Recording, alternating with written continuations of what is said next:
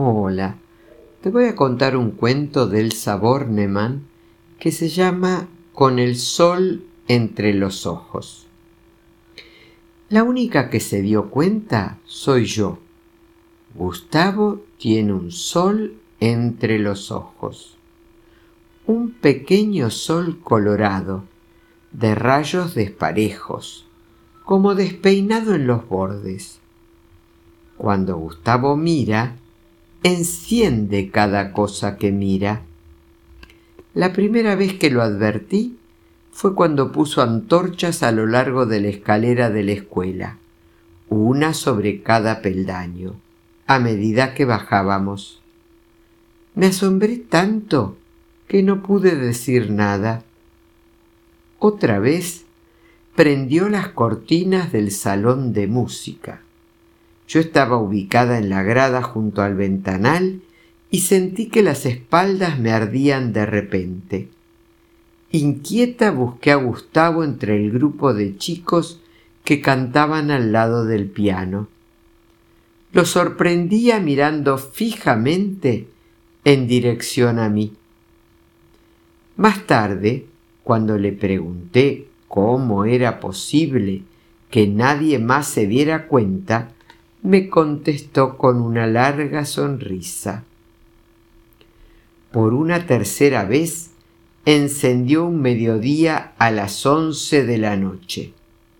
Fue en el mismo momento en que finalizaba la fiesta de mi cumpleaños y nos despedíamos con un beso ligerito en la puerta de mi casa. Entonces ya no pude soportar su silencio ni un minuto más. ¿Cómo explicártelo?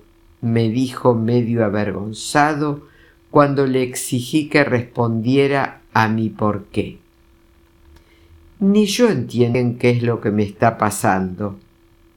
Parece que solamente nosotros dos lo notamos. Vas a ser capaz de guardar el secreto, ¿no? Le aseguré que sí sin pensarlo, porque lo cierto era que ya no se podía desoír las ganas que tenía de confiarles a todos mi maravilloso descubrimiento. Contárselo a la maestra frente al grado, eso es lo que hice. De puro tonta no más. Una mañana quebré lo prometido y me decidí. Señorita, le dije, Gustavo lleva un sol entre las cejas. ¿Usted no lo ve? La maestra se balanceó en su silla divertida. Las risas de mis compañeros sacudieron el aula. Gustavo me miró asombrado y la sala pareció quemarse. Allí estaba su sol, más brillante que otras veces, abriendo un caminito rojo con sus rayos, un caminito que empezaba en su cara y terminaba en la mía, un caminito vacío, completamente en llamas, fulminante. ¿Qué fantasía es esa? exclamó la maestra. El único sol que existe es aquel y la señorita señaló el disco de oro colgado de una esquina del cielo, justo de esa esquina que se dobla sobre el patio de la escuela. Se burlaron, ¿viste? me susurró Gustavo, no bien salimos al patio. ¿Qué necesidad tenías de divulgar el secreto? ¿Acaso no te basta con saber que es nuestro? Sí, ahora me basta. Aprendí que es inútil pretender que todos sientan del mismo modo, aunque sean cosas muy hermosas las que uno quisiera compartir. Desde entonces no he vuelto a contárselo a nadie, pero esta maravilla continúa desbordándome y necesito volcarla al menos en mi cuaderno borrador. Por eso escribo.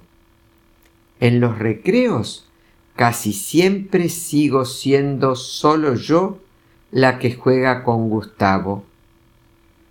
Es un pibe raro, murmuran los demás chicos.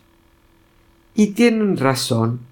Sí, Gustavo es un muchacho diferente, pero por su sol, que únicamente yo tengo el privilegio de ver. Y es hermoso ser distinto por llevar un sol entre los ojos. Gustavo, mi más querido amigo, pasamos las tardes de los domingos correteando por la plaza y él sigue encendiendo cada cosa que mira. Una por una, el agua de la fuente se llena de fogatas. La arena bajo el tobogán es una playita incendiada. Los árboles lanzan llamas a su paso y hasta las mariposas, si las toca su mirada, son fósforos voladores.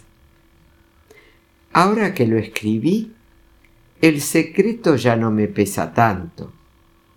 Estoy contenta y sin embargo tengo una duda. ¿Seré yo su amiga más querida? Me parece que sí, porque aunque no se lo pida, Gustavo viene a buscarme a través de su caminito en llamas. Cuando llueve, él se apura a regalarme sus tibios rayitos. Cuando estoy triste, ilumina mi vereda hasta hacerme sonreír. Por eso, aunque nadie lo vea, aunque me hayan dicho que es un disparate, aunque me vuelven a repetir cien veces que es imposible, yo estoy segura, yo lo creo. Gustavo tiene un sol entre los ojos. Espero que hayas disfrutado de este hermoso cuento, que tengas un día brillante, que Dios te bendiga.